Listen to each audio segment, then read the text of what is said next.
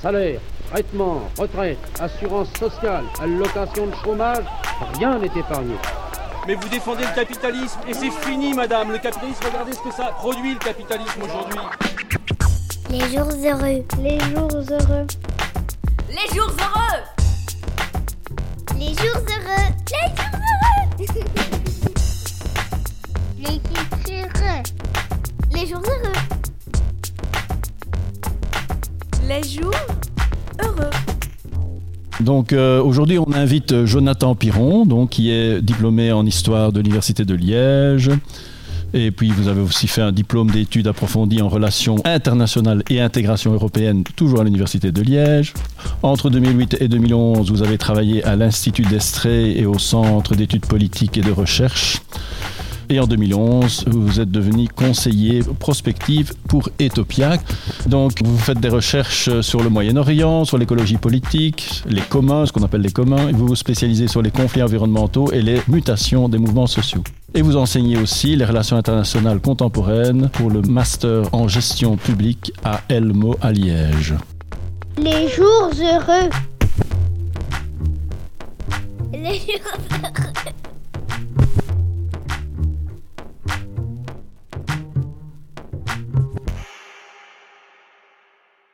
Et donc vous avez écrit donc Qatar, le pays des possédants, du désert à la Coupe du Monde. Voilà, donc on vous écoute. Merci, bonsoir. Euh, donc, euh, je suis aussi chercheur associé au GRIP et puis euh, également administrateur, notamment des territoires de la mémoire. Et donc, alors, dans mes sphères de recherche, en effet, c'est le Moyen-Orient, avec un focus sur l'Iran et l'espace près en fait de, l'Iran, dont le Qatar fait partie. Et donc, alors, c'était un peu ici justement l'idée de, à travers le, le livre, de revenir un peu, bah, justement, sur cette région du monde qu'on connaît finalement peu et sur lequel on a quand même pas mal de clichés, puisqu'en fait on vient souvent avec euh, des bouquins ou des livres qui sont écrits en disant que veut le Qatar. Le Qatar c'est le pays qui en effet achète des clubs, euh, qui euh, est très présent à travers une diplomatie un peu bizarre. On a vu aussi des liens avec Nicolas Sarkozy, où d'ailleurs Mediapart a mis en évidence ce qui semble être aussi quand même un, un dossier de corruption qui aurait permis justement au Qatar d'avoir la voix des Français pour obtenir en fait la Coupe du Monde de 2010. Et donc, on vient souvent avec un peu cette idée, mais euh, que veut le Qatar? Quel est un peu son positionnement euh, sur toute série de thématiques? Et on se pose moins la question de qu'est-ce que le Qatar? Et donc l'idée justement du livre, c'était un peu de revenir mais sur le pays en tant que tel, qui a aussi une population, au-delà aussi de son pouvoir politique, il y a des gens qui sont derrière. Une histoire aussi, un positionnement dans une région qui est quand même assez particulière, euh, entre le Moyen-Orient et l'Iran, cette zone aussi des conflits parfois complexes aussi au cœur du Moyen-Orient. Et donc l'idée c'était de creuser un peu plus loin, au-delà justement des clichés qui sont parfois en fait des réflexes orientalistes, et de se demander mais euh, pourquoi est-ce qu'on en est arrivé là? Et si on revient sur euh, le grand événement actuel, en fait, il remonte évidemment à décembre 2010 avec l'attribution de la Coupe du Monde par Seb Blatter. Mais la Coupe du Monde n'est pas une fin en soi pour le Qatar, c'est une étape. Et donc, ce que je vous propose en fait ici, c'est de revenir justement sur les fondamentaux et de comprendre en fait pourquoi le Qatar a absolument voulu la Coupe du Monde, ce que ça veut dire du Qatar et aussi qu'est-ce qu'il va y avoir après, autour de ça.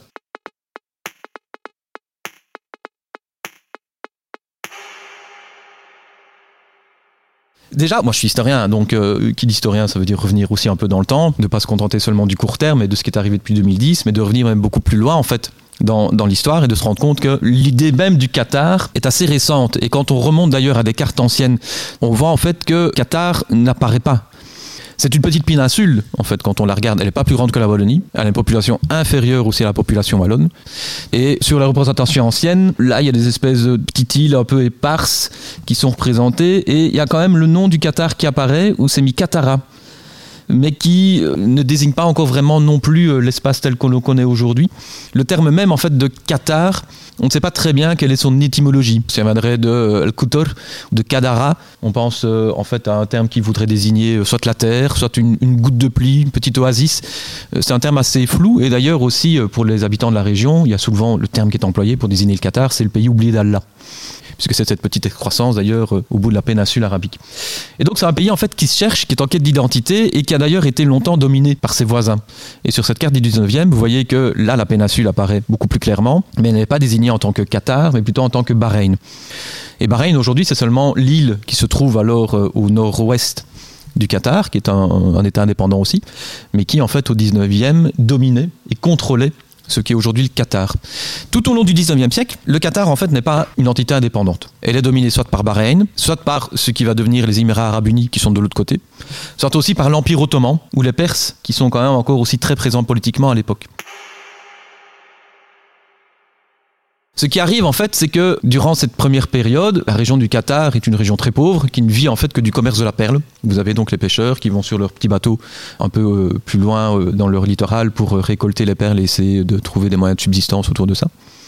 Et où en fait, face justement à la dureté de la vie, alors se mettent en place ce qu'on appelle des pirates, des actes de piraterie dans la région. Et ça gêne en fait très fortement une grande puissance de la région, le Royaume-Uni, pourquoi? Parce que le golfe Persique est dans les maillons de la chaîne qui relie la métropole anglaise à la colonie des Indes. On voit en fait que le golfe Persique est un des maillons justement importants dont il faut assurer le contrôle. Parce que si un des maillons pète, la chaîne commerciale qui existe entre les Indes et la métropole n'est plus assurée. Et donc, face à l'Empire ottoman qui est de plus en plus décadent et qui contrôle la région, que font les Anglais? Mais En fait, ils essaient de prendre le contrôle sur justement euh, ces États euh, de la trêve, ces États euh, des pirates. Et ils imposent justement alors la paix au cours du 19e siècle. Et cette paix, en fait, elle va se maintenir, mais avec aussi toute une série de tribus qui continuent euh, à lutter entre elles et qui vont essayer de jouer, en fait, justement, des tensions et des oppositions entre les différents États de l'époque. Et donc, les tribus du Qatar comprennent que c'est dans leur intérêt euh, d'avoir les Anglais dans leur poche pour justement sortir de l'emprise des Ottomans, mais tout en maintenant aussi des relations parfois d'amour-haine avec l'Empire ottoman, avec les Perses, pour justement ne pas être complètement sous la domination des Anglais. Et donc, en fait, l'histoire du Qatar, elle est toujours dans cette recherche de sécurité puisque l'indépendance, elle ne sera vraiment réalisée qu'en 1970, et donc durant la grande partie du XXe siècle, le Qatar est un État sous protectorat anglais, mais qui essaye quand même de temps en temps en fait, à marquer son autonomie, mais dans une situation où ça reste quand même très difficile, puisque son pouvoir politique lui échappe. Les jours heureux. Soyez les bienvenus. Les jours heureux.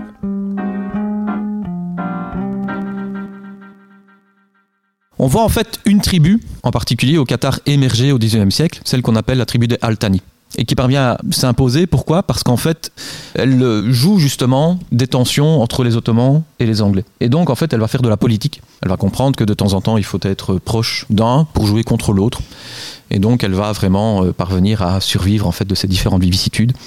Et donc, le premier en fait euh, émir qui va officiellement être reconnu par les Anglais, apparaît alors euh, aux alentours des années 1860 et 1870 avec Mohammed et surtout Cassim, qui va être vraiment euh, le premier grand euh, émir qui va assurer en fait la puissance de la famille Altani, qui est toujours en place aujourd'hui et qui va justement forger l'identité et l'indépendance du Qatar. C'est un pays donc qui est un protectorat durant une grande partie du XXe siècle et qui ne devient indépendant en fait qu'en 1971. Donc c'est un État qui est très jeune, qui se cherche alors aussi sur son identité, sur sa place dans la région et qui craint aussi, encore même aujourd'hui, de se voir euh, remis sous la domination d'un de ses puissants voisins. Alors 1971, c'est une date très importante puisque c'est à ce moment-là en fait que les Anglais se retirent de la région, que Bahreïn devient indépendant, que les Émirats arabes unis aussi, que le Qatar également devient indépendant, et où donc on a vraiment en fait l'ensemble des leviers politiques qui alors sont contrôlés par la famille Altani. Mais 1971, c'est aussi une autre grande date très importante. Pourquoi? Parce que c'est à ce moment-là en fait que on découvre dans le nord de la péninsule un gisement gazier gigantesque. En fait, même le plus grand gisement gazier offshore de la planète. Il faut savoir en fait que jusqu'à ce moment-là, le Qatar, c'est un tout petit État producteur de pétrole. Si on compare en 1950 aux grands voisins saoudiens qui se lancent déjà dans la production de pétrole, l'Arabie saoudite en 1951 produit 400 000 barils de pétrole par jour. Le Qatar, il atteint à peine les 50 000, et encore. Parce que les réserves de pétrole sont beaucoup moins importantes, en fait. Et donc, le Qatar est dans cette situation où, n'ayant pas énormément de revenus économiques, eh bien, en fait, il voit son avenir moins bien assuré que son voisin saoudien. Et ce qui se passe alors en 1971, c'est euh, le coup de bol gigantesque, c'est le miracle en fait du gaz. C'est que la découverte de ce gisement extraordinaire va donner au Qatar des moyens inédits et va lui permettre alors justement de se développer et d'avoir des montants faramineux qu'il va pouvoir décider de réinvestir. Parce qu'en plus, c'est du gaz qui est très facilement disponible. Le golfe Persique, à ce niveau-là, n'est pas très profond. Et aussi, ce que fait le Qatar à ce moment-là, c'est que plutôt que de s'engager dans la construction de gazoducs qui doivent alors passer dans les pays voisins, et donc en fait, il faut négocier votre pipeline, vous devez aussi payer des taxes. En fait, le Qatar va décider de transformer son gaz en GNL, le gaz naturel liquéfié. Ça veut dire quoi? Ça veut dire en fait que le Qatar va contrôler l'ensemble de sa production et va dépendre de personne.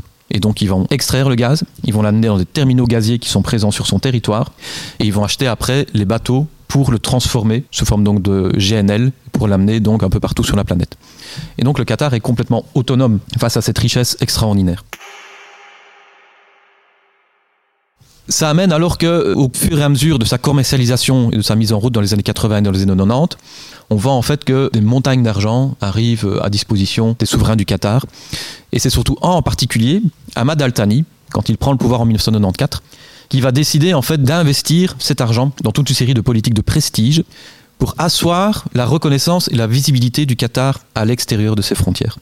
Puisque, encore une fois, le Qatar étant dans ses doutes par rapport à son indépendance, parce qu'il considère qu'il est menacé notamment par les Saoudiens, ce que Ahmad en fait décide d'engager, c'est toute une série de grands achats, de grands investissements, notamment à l'étranger, pour montrer que le Qatar existe, que c'est une puissance dans certains domaines, et que c'est justement cette légitimité qui va lui permettre d'asseoir sa sécurité et son indépendance.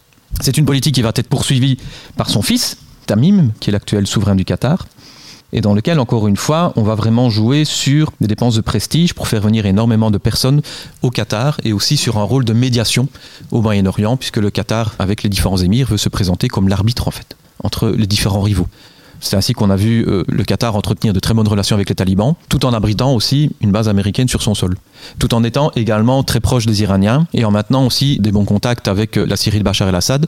Pourquoi? Pour justement en fait apparaître comme le médiateur par excellence on va accueillir des rencontres sur notre sol entre les Américains et les talibans. C'est nous en fait qui allons justement pouvoir permettre à ce qu'il y ait des accords de paix qui euh, touchent l'Afghanistan, etc., etc.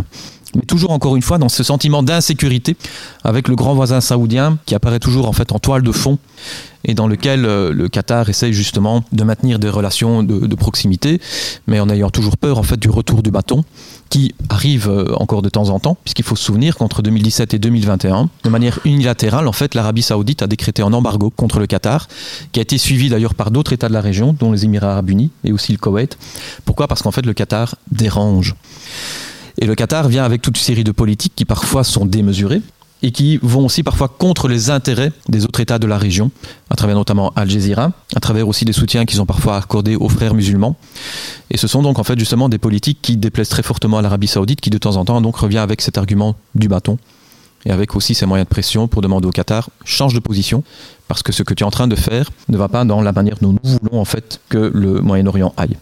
Mais toujours bien garder en fait en tête que ce que cherche le Qatar, avant tout, c'est assurer sa souveraineté. Les jours heureux. Les jours heureux.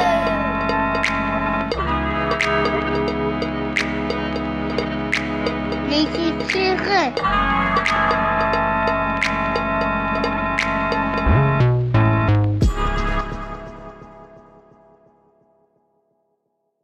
Face donc à cette montagne d'argent qui arrive grâce aux revenus du gaz, que fait le Qatar? En fait, au début des années 2000, il décide de faire comme d'autres États de la région et de se doter en fait d'un fonds euh, d'investissement, un fonds souverain. Donc c'est la Qatar Investment Authority qui euh, se développe et qui en fait assez rapidement devient d'ailleurs un des plus grands fonds d'investissement de la planète.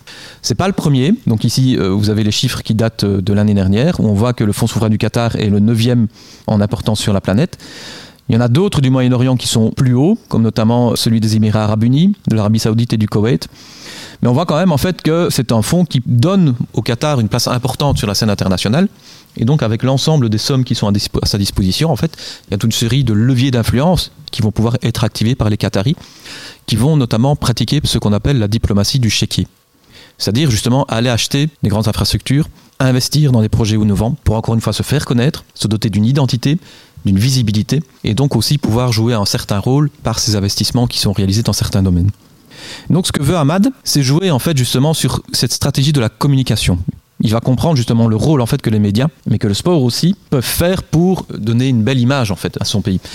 Il va donc créer en 1996 une nouvelle chaîne qui s'appelle Al Jazeera. Alors Al Jazeera, c'est important au Moyen-Orient. Pourquoi? Parce qu'elle va copier tous les standards de communication des chaînes en continu que sont CNN ou BBC. Et pourquoi c'est révolutionnaire à l'époque? Parce qu'en fait, la plupart des chaînes du Moyen-Orient dans les années 90 et 80 sont en fait des chaînes d'État insipides, il n'y a pas de débat. C'est un peu l'ORTF en fait, si vous voyez les vieux clichés justement des chaînes qui sont contrôlées par euh, les pouvoirs publics et dans lesquelles il n'y a absolument pas de contradiction. on donne une parole euh, qui est celle du pouvoir en place. Al Jazeera en fait bouscule tous ces codes-là. Il y a des débats contradictoires, c'est aussi très dynamique. On joue sur du visuel, on joue aussi sur des contradictions. Il y a parfois même euh, des personnalités israéliennes qui sont interrogées par Al Jazeera. Et donc ça, en fait, dans le monde arabe de l'époque, ça bouscule euh, justement énormément de choses. Et comme c'est aussi une chaîne satellitaire, elle peut être captée dans l'ensemble du monde euh, arabe. Et donc vous avez finalement une autre manière justement de faire de la communication et aussi des débats qui sortent de l'ordinaire, qui rentrent dans la plupart des foyers du Moyen-Orient et du Maghreb. Donc ça, c'est révolutionnaire. Ce que fait le Qatar aussi pour assurer sa souveraineté et sa protection, ben, c'est d'aller chercher en fait un nouveau protecteur. Les Anglais sont partis en 1971. Ce sont les Américains qui remplacent en fait la puissance euh, anglaise dans la région et en fait le Qatar va euh, accueillir justement une grande base américaine sur son sol pour justement avoir cette espèce de parapluie de sécurité qui va être assurée par la présence des militaires américains sur son territoire et aussi donc cette diplomatie euh, assez active qui amène parfois des rencontres entre euh, des rivaux voire même des ennemis comme notamment ici euh, c'était en août 2019 entre l'ancien secrétaire d'État Mike Pompeo de l'administration Trump et le représentant des talibans et qui a abouti d'ailleurs aux accords de Doha qui envisageaient le retrait progressif des États-Unis d'Afghanistan.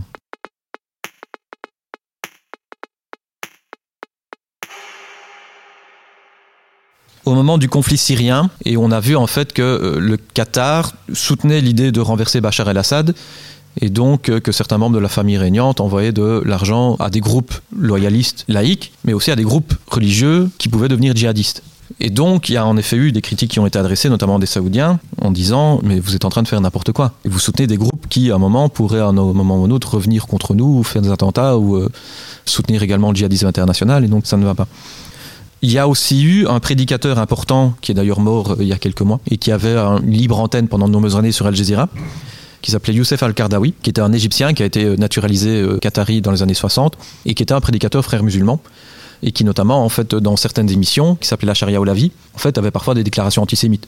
Ce qui déplaisait aussi fortement en fait à l'Arabie Saoudite et à d'autres états des régions et donc, euh, il y a eu toute série d'avertissements qui ont été lancés contre le Qatar. Est-ce que maintenant le Qatar est officiellement un soutien du djihadisme international? C'est pas dans sa politique. Il y a peut-être plus en fait une grande naïveté de la part des autorités qataries, parce qu'elles ne considèrent pas justement que c'est un danger pour eux de soutenir ce genre de groupe parce que ça va pas leur venir dans la tronche. Et aussi parce que ce sont souvent toute série de positionnements internationaux qui sont pris et décidés par l'émir seul. Parce qu'en effet, il n'y a pas vraiment euh, secteur diplomatique important. Et donc c'est plus euh, le carnet d'adresse de l'émir qui fait office de politique étrangère qu'une définition qui est vraiment faite en fait par le ministère des Affaires étrangères de manière construite avec euh, diplomatie euh, comme on le retrouve ici dans les standards occidentaux, je vais dire. Et on a vu aussi différents groupes syriens qui au départ n'étaient absolument pas fondamentalistes et qui ne sont peut-être pas non plus devenus par après, jouer la carte du religieux pour avoir l'argent. Et donc ils sont allés trouver parfois certains parrains qui venaient notamment du Qatar en disant mais regardez nous sommes euh, complètement dans l'idée de la charia. Voici notre programme politique que nous voulons mettre en place en Syrie. C'est justement l'instauration euh, d'un État islamique. Euh, on reprend tous les attributs symboles dans notre drapeau qui correspondent justement. En fait ils se donnaient tous les éléments pour plaire aux financiers qataris simplement pour avoir leur argent alors qu'ils n'avaient pas la volonté derrière justement de suivre ces principes là donc il y a aussi beaucoup d'hypocrisie de ce côté-là. Il y a aussi eu beaucoup de naïveté de la part du Qatar. On le voit d'ailleurs aussi dans la manière dont ils ont voulu être des intermédiaires entre les Américains et les talibans. Ils ont accueilli très tôt, après leur chute euh, au début des années 2000, une représentation des talibans sur leur sol, parce qu'ils considéraient que ça leur permettait encore une fois de bien se faire voir auprès des États-Unis en ayant un canal de discussion ouvert avec les talibans. Et puis ils se sont dit aussi, si on a de bonnes relations avec les talibans, quand ils reviendront au pouvoir, s'ils reviennent au pouvoir, on va être leur premier partenaire avec lequel on va pouvoir négocier. Et puis en fait, ils se sont rendus compte après le retour au pouvoir des talibans que les talibans n'avaient plus rien à faire d'eux. Parce qu'encore une fois, ils n'ont pas les moyens de coercition et de pression sur les talibans que pour amener à leur faire changer de comportement. Ce qui met en évidence une certaine naïveté en fait dans la manière dont la politique étrangère du Qatar est, est dirigée.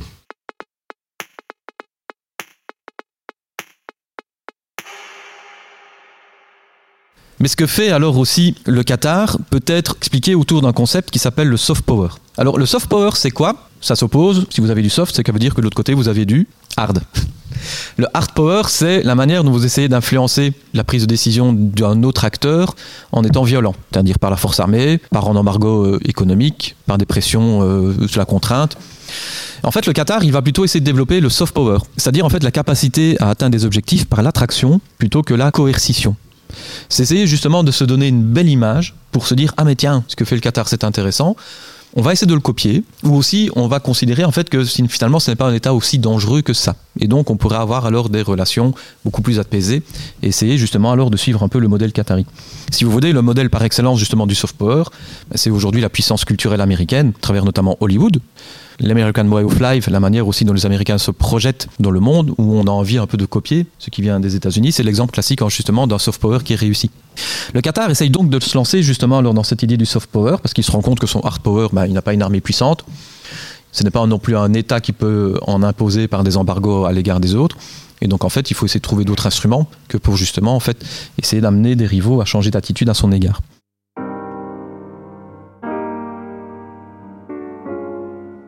Écoutez comment se prononce le... Les jours heureux. Les jours heureux. La vérité, une fois réveillée, ne retourne plus jamais au sommeil.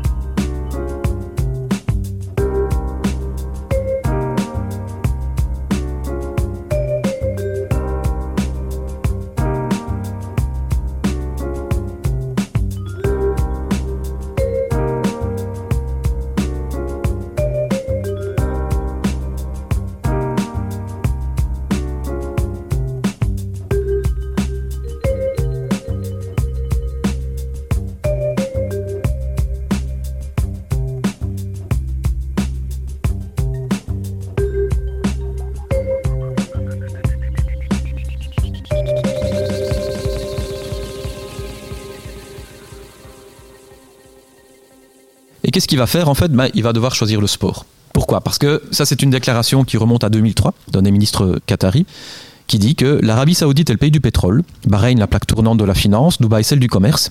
Pour exister sur la scène internationale, le Qatar avait le choix entre l'industrie et le sport. Or, le sport est un vecteur idéal. Comme le reconnaîtra quelques temps plus tard d'ailleurs l'émir du Qatar, il est plus important d'être reconnu au comité international olympique qu'à l'Organisation des Nations Unies. Parce qu'en effet, ce sont des leviers d'influence que le sport permet d'avoir.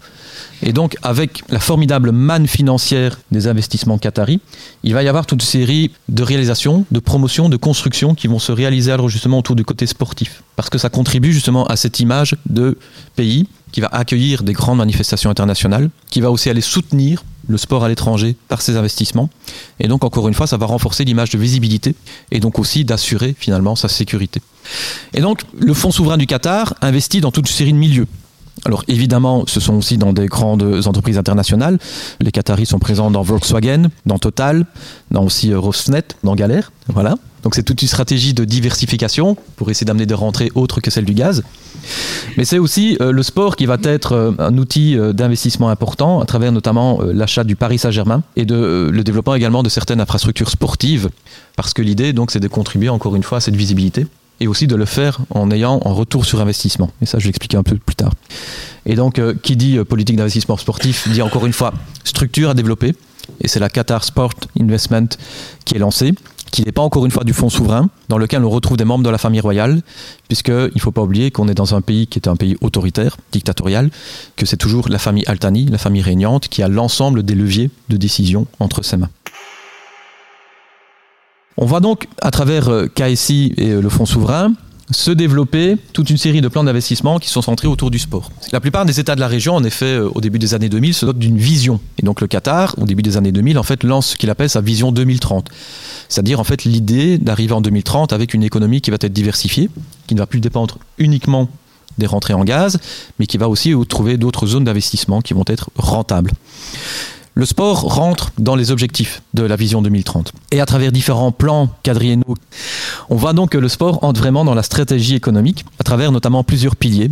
L'idée en fait que le sport et la manière dont le Qatar va utiliser le sport, c'est une adaptation au marché mondial. Puisqu'en effet, on voit que le sport est une rentrée financière phénoménale sur l'ensemble de la planète. Et donc le Qatar décide en fait de s'y lancer pour justement avoir également sa part du gâteau. Parce que le sport permet aussi d'améliorer l'image du pays à travers le soft power dont je vous ai parlé.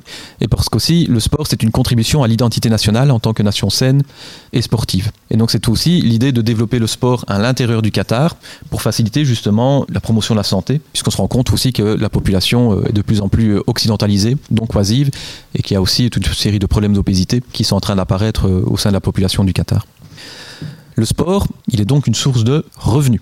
Toute la logique est aussi construite autour de cette idée de visibilité, mais aussi rentrée financière.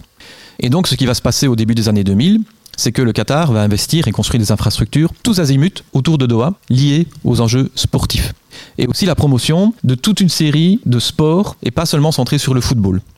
Et donc, quand on voit la carte de Doha, il y a des stades qui sont construits, mais il y a également les camélodromes pour organiser des courses de chameaux, puisque c'est un sport très populaire dans la région, mais qui crée aussi des rentrées financières.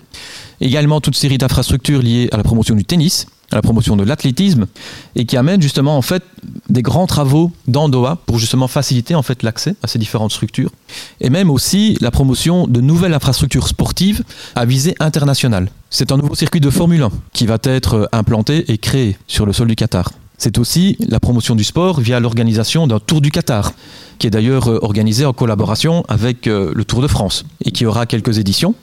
Alors ça paraît complètement saugrenu, mais il va y avoir en fait vraiment un Tour du Qatar avec plusieurs étapes qui seront organisées. Ça n'est plus organisé aujourd'hui, mais jusqu'en 2016, il y avait cinq ou six étapes qui se faisaient. Évidemment pas durant l'été parce que c'est un cagnard tel qu'il n'y a pas moyen de faire 500 mètres en vélo. Mais en attendant, on est encore une fois dans cette idée de promotion, d'investissement sportif.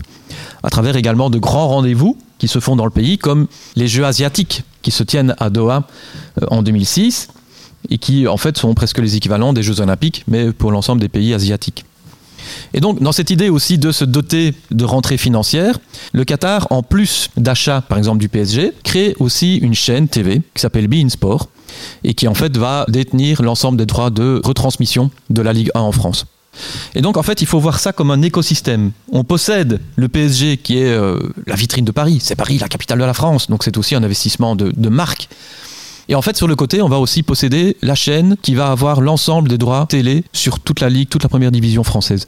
Et donc encore une fois, dans cette idée que ça va nous ramener de l'argent. On a l'ensemble du système justement euh, sportif et dans lequel on va donc pouvoir aussi considérer que c'est un investissement financier qui va être rentable. C'est pas seulement aussi la visibilité vis-à-vis des grands rendez-vous à l'extérieur, mais c'est aussi l'idée que euh, le sport doit être intéressant pour nous parce que c'est un outil de formation et de promotion de nos propres athlètes. Et ce sont notamment des grandes infrastructures comme Aspire, avec euh, le Dôme ici, l'ensemble des sites qui ont été construits autour de ça, qui vont en fait faire du Qatar un pôle d'excellence de formation des athlètes internationaux. Et donc l'idée, c'est justement, sur l'ensemble des thématiques sportives des activités sportives, c'est d'inviter, d'aspirer les grands athlètes de la planète à venir s'entraîner, se former au Qatar. Parce que les infrastructures qui sont proposées, qui sont construites, sont les meilleures de la planète. C'est comme ça en tout cas que le Qatar veut présenter les choses.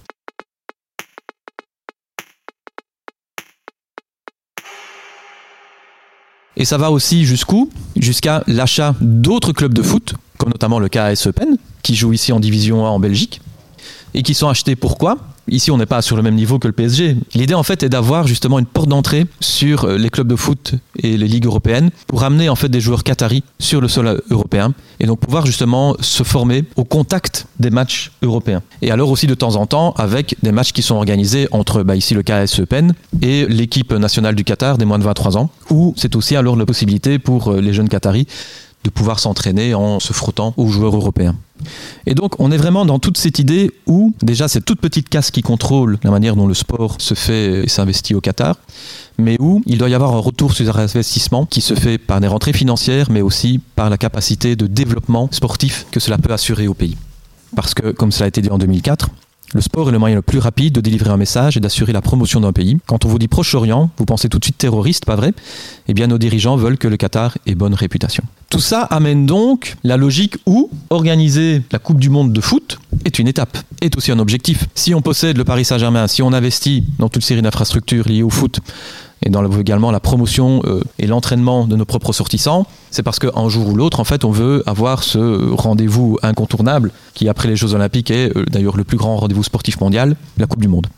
Et donc en 2010, le Qatar l'obtient. On pense maintenant de plus en plus qu'il y a vraisemblablement eu des cas de corruption, mais ça fait partie aussi de sa politique de développement. Il le voulait, le mondial, et ils l'ont eu. Maintenant, il y a toute une série de problèmes qui apparaissent dans la manière dont le Qatar gère le sport en tant qu'outil politique. Déjà, c'est que le Qatar, et on le voit notamment avec euh, certaines équipes, donc il n'y a pas que dans le foot, il y a par exemple ici dans l'équipe de handball, a une politique où ils font venir des athlètes étrangers pour se former chez eux, notamment dans la fondation Aspire dont je vous ai parlé. Mais ce qu'ils font, c'est que quand ils envoient vraiment des bons qui émergent, eh ben en fait, ils les nationalisent. Ils leur donnent la citoyenneté qatari. Pourquoi? Parce que justement, en leur donnant la citoyenneté, ce sont donc des joueurs étrangers qui maintenant vont jouer pour le Qatar, qui sont donc bien formés et qui vont pouvoir aller glaner des médailles. Et donc en fait, d'une certaine manière, le Qatar triche. On le voit ici avec euh, l'équipe de handball, mais ça se voit également dans l'équipe de football euh, du Qatar la moitié, parfois même plus de la moitié euh, des sportifs en fait ne sont pas du tout nés au Qatar. Et ce sont juste des étrangers qui ont été naturalisés.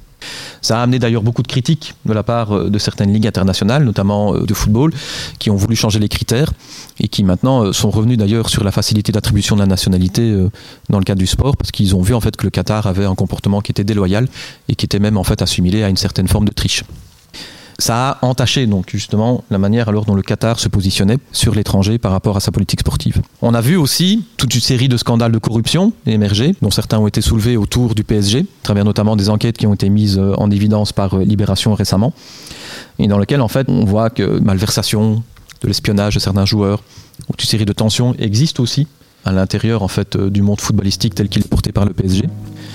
Puis on le voit aussi évidemment avec euh, tout le problème aujourd'hui qui est soulevé par la manière dont le Qatar traite en fait ces euh, travailleurs migrants et ce qu'on appelle la kafala.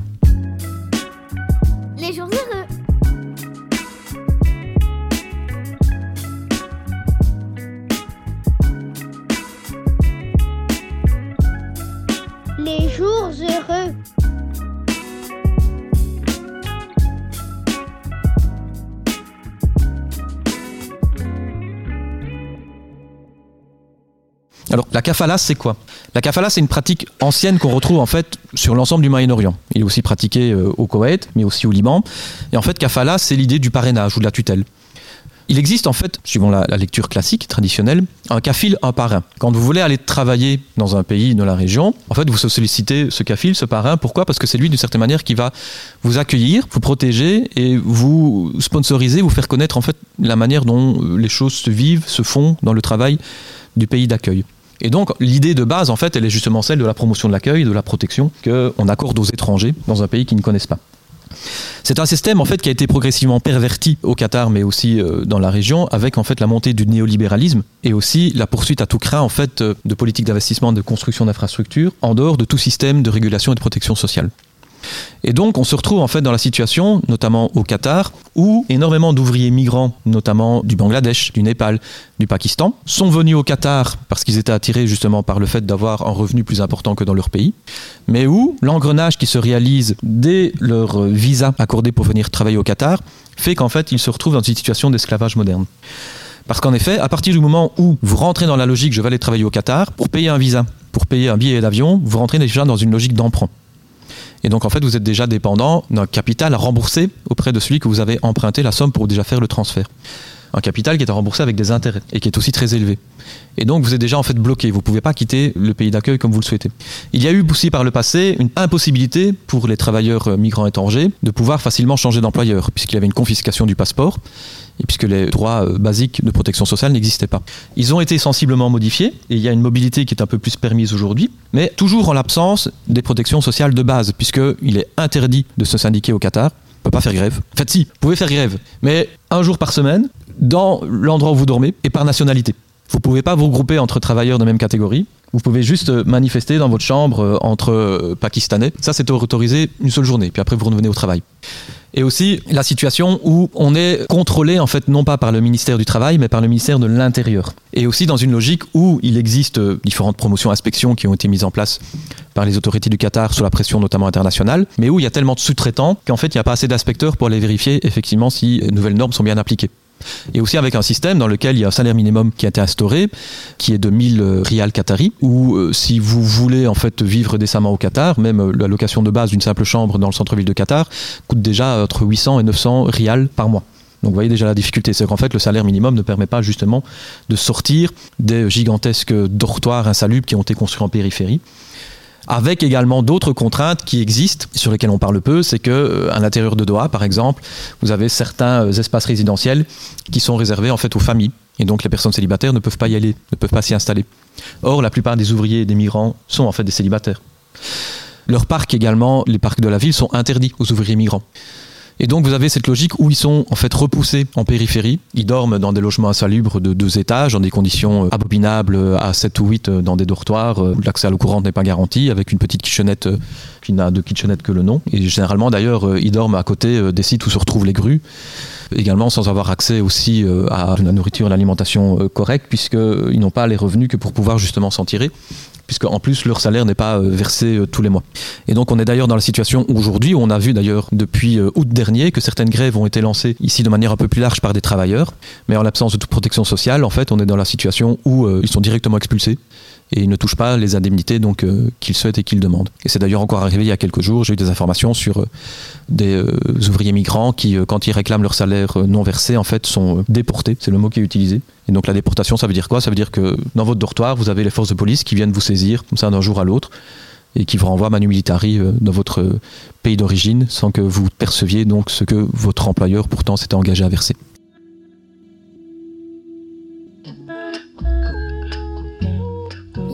Heureux. Les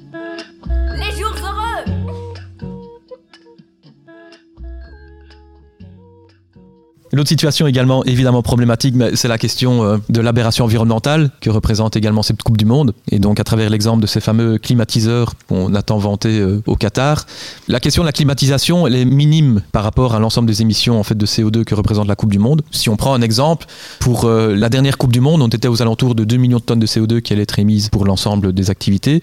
Ici, on pense qu'on va allègrement atteindre les 5.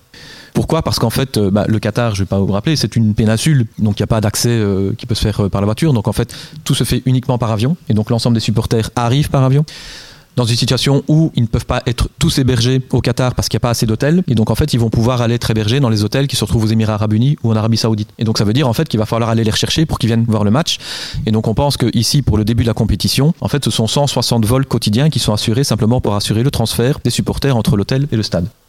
Sans compter aussi la construction des stades, qui a aussi amené une empreinte matérielle importante, puisque même il n'y a pas que le stade à construire, il y a aussi la voie automobile, le métro, toutes les infrastructures sur le côté pour euh, assurer également euh, son développement. L'autre aberration aussi, parce qu'on parle beaucoup de émissions de CO2, mais il faut aussi il faut savoir que pour entretenir un stade de foot, ben, il faut beaucoup d'eau, parce que c'est un gazon. Si on prend en comparatif, l'année dernière euh, en France, au moment de la canicule, au mois d'août, le Stade de France nécessitait 25 000 litres d'eau par jour pour son entretien. Au Qatar, en plein été, les stades en fait vont demander 50 000 litres d'eau par jour. Et ici, en hiver, on est à 10 000 litres d'eau par jour. Rien que pour les stades de foot. Il y en a 8 qui ont été construits. Sans compter le gazon pour les stades d'entraînement qui se trouvent un peu plus haut, où il y en a un paquet aussi. Et sans compter également les serres qui sont construites et dans lesquelles on plante le gazon qui va être utilisé pour venir réparer les pelouses qui sont endommagées. Dans un pays qui est en situation de stress hydrique, puisqu'en effet, on est dans un pays qui consomme énormément d'eau par tête de pipe, c'est 500 litres d'eau par personne par jour. Parce qu'en effet, euh, vous avez tout un ensemble de structures qui ont été mises en place et qui sont particulièrement gourmandes en fait en consommation d'eau. Ça veut dire notamment les stations de dessalement qui sont créées, puisqu'en effet le Qatar euh, a très peu de nappes phréatiques, n'a pas de fleuve, et donc en fait l'eau potable elle vient d'où? Mais elle vient de la mer. Mais ça nécessite justement une grande consommation de fuel pour assurer le dessalement. Et c'est aussi de l'eau que vous allez chercher en raclant le littoral marin, et donc en fait en détruisant justement le biotope marin. Sans compter également toute une série d'infrastructures qui ont été construites, dans lesquelles on voit parfois des grandes fontaines publiques, qui sont des instruments de prestige, mais qui consomment beaucoup d'eau. Et donc en fait, on est aussi dans cette situation où vous avez par exemple un aquapark qui a été construit à Doha. Donc on a un aquapark dans euh, un pays où euh, la température dépasse parfois allègrement les 40 degrés. Donc en fait, vous voyez aussi l'aberration environnementale que ça représente cette Coupe du Monde, et donc toute série aussi de positionnements qui amènent aujourd'hui à s'interroger sur mais pourquoi est-ce que cette Coupe a été organisée au Qatar, d'autant plus qu'on est en hiver, et on sait d'ailleurs aussi que les organismes des joueurs de foot en hiver sont quand même assez affectés parce qu'ils ont déjà aussi l'ensemble de leur championnat qui les touche déjà pas mal.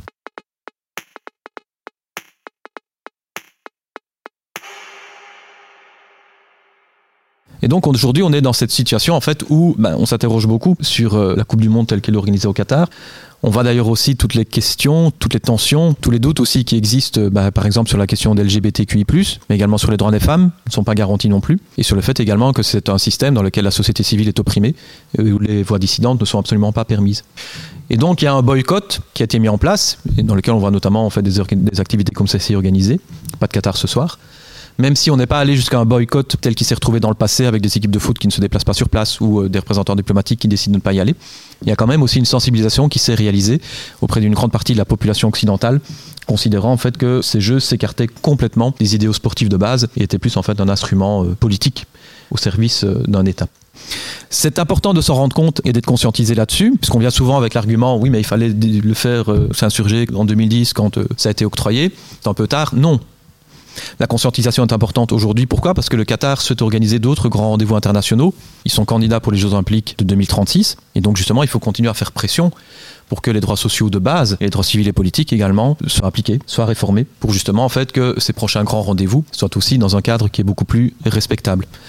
Je noterai aussi que en fait depuis 2012, il existe toute une série de rapports qui ont été publiés par différentes associations, notamment Amnesty International, qui soulevaient aussi le problème de la kafala. Et donc on le découvre un peu plus aujourd'hui. Pourquoi? Parce qu'en fait, bah, les projecteurs sont attirés vers le Qatar, mais la sensibilisation, elle existe depuis déjà très longtemps.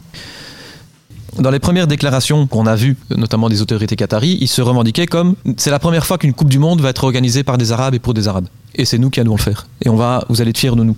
Mais ils disaient, vous allez être fiers de nous, euh, pas vous les Occidentaux, vous les autres populations arabes. Regardez, on va le faire. Et ça nous met en évidence nous. Et donc, ils jouent aussi très fort sur ce sentiment arabe finalement, et aussi sur une politique qui est vraiment très tournée vers l'Asie. Le premier débouché commercial, notamment énergétique du Qatar, c'est pas l'Europe, c'est l'Inde et c'est la Chine, c'est l'Asie. Et donc nous, on est vu un peu comme un espace secondaire où il y a encore en effet toute série d'instruments de prestige euh, qu'il faut copier ou parce que voilà, les Occidentaux restent encore une référence. Mais on n'a pas le centre du monde. Et certains le disent clairement. Et d'ailleurs, quand on voit sur les réseaux sociaux, il y a eu une levée de fierté quand, je pense, c'est l'Arabie Saoudite a battu l'Argentine. Toute la région disait mais voilà, et pareil, quand l'Iran a battu le Pays de Galles, il y a eu des vidéos qui étaient euh, faites par les spectateurs dans le stade, qui se sont retournés donc vers l'émir du Qatar qui suivait le match et qui applaudissait. Et donc l'émir applaudissait la victoire des Iraniens. Et donc, il faut bien prendre en considération aussi la manière dont la Coupe du Monde est perçue par les populations locales. Il y a des critiques par rapport à la démesure des infrastructures, mais il y a aussi une fierté de population de la région en train de dire ça, on l'a fait, c'est à nous. Et on peut jouer jeu égal avec vous, occidentaux, le foot ne vous appartient pas. Il y a un classico aussi au Qatar. Il y a des petites équipes de foot qui existent avec, ils appellent ça Al Classico, entre l'équipe d'Al Rayyan et euh, une autre de Doha. Euh, où il y a quand même une petite culture sportive foot qui se développe. Ça existe quand même dans la région. En Iran aussi, il y a euh, une division 1 qui existe avec des, matchs importants. Il y a le standard Anderlecht en Iran, c'est Estekla, le Persepolis, et ça amène des dizaines de milliers de populations de gens qui vont venir voir le match. Voilà, il y a aussi ça qui existe dans la région qu'on ne doit pas non plus nier. Et d'où l'importance aussi de sortir de notre lecture à partir de nos lunettes européocentrées et de voir en fait que cette communication elle est aussi tournée vers d'autres espaces. Et donc la question en fait se pose, euh, et après, la Coupe du Monde n'est pas une fin en soi pour le Qatar, c'est une étape. D'autres grands rendez-vous vont être organisés, notamment des Jeux asiatiques dans la décennie des années 2030, la volonté aussi d'organiser euh, les Jeux olympiques également dans la décennie des années 2030, et puis d'autres grands rendez-vous internationaux. Que vont-ils faire également de ces différents stades? Il y a différents projets de reconversion qui sont portés. Il y a aussi un stade qui devrait être démonté et envoyé en Uruguay. Mais encore une fois, se pose la question de l'empreinte matérielle et environnementale de ces grandes infrastructures. Donc ils vont être certainement aussi réutilisés. Et donc la sensibilisation, elle est importante puisqu'on voit que le Qatar va continuer à occuper une place sportive à l'échelle de la planète et que c'est aussi un État mais qui va vouloir continuer à exister au niveau des relations internationales, de par la place que le gaz occupe aussi dans les relations que nous avons aujourd'hui avec le Qatar, puisqu'à la faveur justement de l'invasion de l'Ukraine par la Russie, on voit qu'on essaie de chercher un autre fournisseur et qu'on se tourne vers le Qatar. Et donc il est important aussi de savoir mais finalement quel est cet État assez particulier avec euh, lequel nous commençons à avoir de plus en plus de relations et donc euh, de sortir aussi de toute série de clichés qu'on a à son égard, puisque le Qatar, on le voit souvent sous un côté blanc ou noir, mais le Qatar a aussi son histoire, cette volonté d'assurer son indépendance, sa protection. Ce sont aussi des éléments dont il faut tenir compte, mais euh, sans non plus se départir de certaines critiques que nous pouvons aller voir à l'égard des politiques qui sont mises en place par le Qatar, parce que c'est aussi la manière dont fonctionne le système international aujourd'hui. Est-ce que le boycott est une solution? Non. Le boycott, c'est d'abord aussi une action individuelle. Donc chacun doit aussi se retrouver dans la manière dont il décide ou pas en fait de consommer un produit ou pas. Et donc toute l'initiative Pas de cata ce soir est très bien et est à soutenir parce que justement ça permet d'ordre de la formation et de la sensibilisation. Et je pense que c'est ça en fait qui est nécessaire. Pourquoi? Parce qu'il faut continuer justement à faire pression sur le Qatar. On peut avoir un boycott dans lequel euh, on est très vertueux en leur pendant la Coupe du Monde et puis après on s'en fout. Ça sert à rien. Ou ne pas envoyer des représentants politiques là-bas, ou ne pas envoyer notre équipe de foot. Alors on sera certainement euh, nous-mêmes euh, contents, mais si après on ne fait pas pression pour que les choses changent, ça n'aura servi à rien. C'est d'autant plus important pourquoi que le Qatar veut être candidat aussi à l'organisation d'autres grands rendez-vous internationaux par la suite. Et donc ce qu'il faut faire, c'est s'informer, se conscientiser par rapport à ce qui se passe là-bas. Et justement, par cette information, faire pression ici chez nous sur nos gouvernements, mais aussi sur nos fédérations sportives pour faire changer les choses. Et notamment introduire des critères sociaux et environnementaux dans l'organisation de ces grands rendez-vous internationaux. Et être sûr que par après, si le Qatar a l'organisation des Jeux Olympiques, ben ce sera parce qu'il aura aussi respecté des critères sociaux, que les ouvriers seront mieux protégés, que des indemnisations seront prévues pour les blessés ou les tués sur les constructions des chantiers, etc. etc. Et donc ça passe aussi justement par l'information et par la sensibilisation. Donc le boycott pur nous donne parfois bonne conscience, mais parce qu'aussi c'est une euh, entreprise qui est très courte dans la séquence temporelle. La sensibilisation, le choix du boycott qu'on réalise et continuer à faire pression par la suite sont des actions qui sont beaucoup plus intéressantes parce qu'elles s'inscrivent dans le temps moyen, dans le temps long, et qu'elles font aussi écho aux demandes de la population, puisque les femmes mais aussi les minorités homosexuelles qui vivent au Qatar, disent quand la Coupe du Monde sera terminée, vous partirez, vous nous oublierez. Et justement, nous vous demandons de ne pas nous oublier parce que nous, nous continuons à vivre dans ce pays au-delà du rendez-vous sportif qui est organisé aujourd'hui donc c'était en fait ces quelques éléments que je souhaitais voir avec vous pour vous dresser un portrait euh, qui est certes assez superficiel du Qatar, mais qui donne quand même déjà quelques éléments de compréhension et qui permet donc justement ben, de mieux appréhender certaines attitudes et certaines politiques qui sont entreprises par ce petit émirat donc euh, du Moyen-Orient. Merci pour votre attention. Ben, merci Jonathan, merci au CAL de nous avoir accueillis ce soir. Merci à vous. Voilà, j'espère que vous avez passé un bon moment. Voilà. Les jours heureux.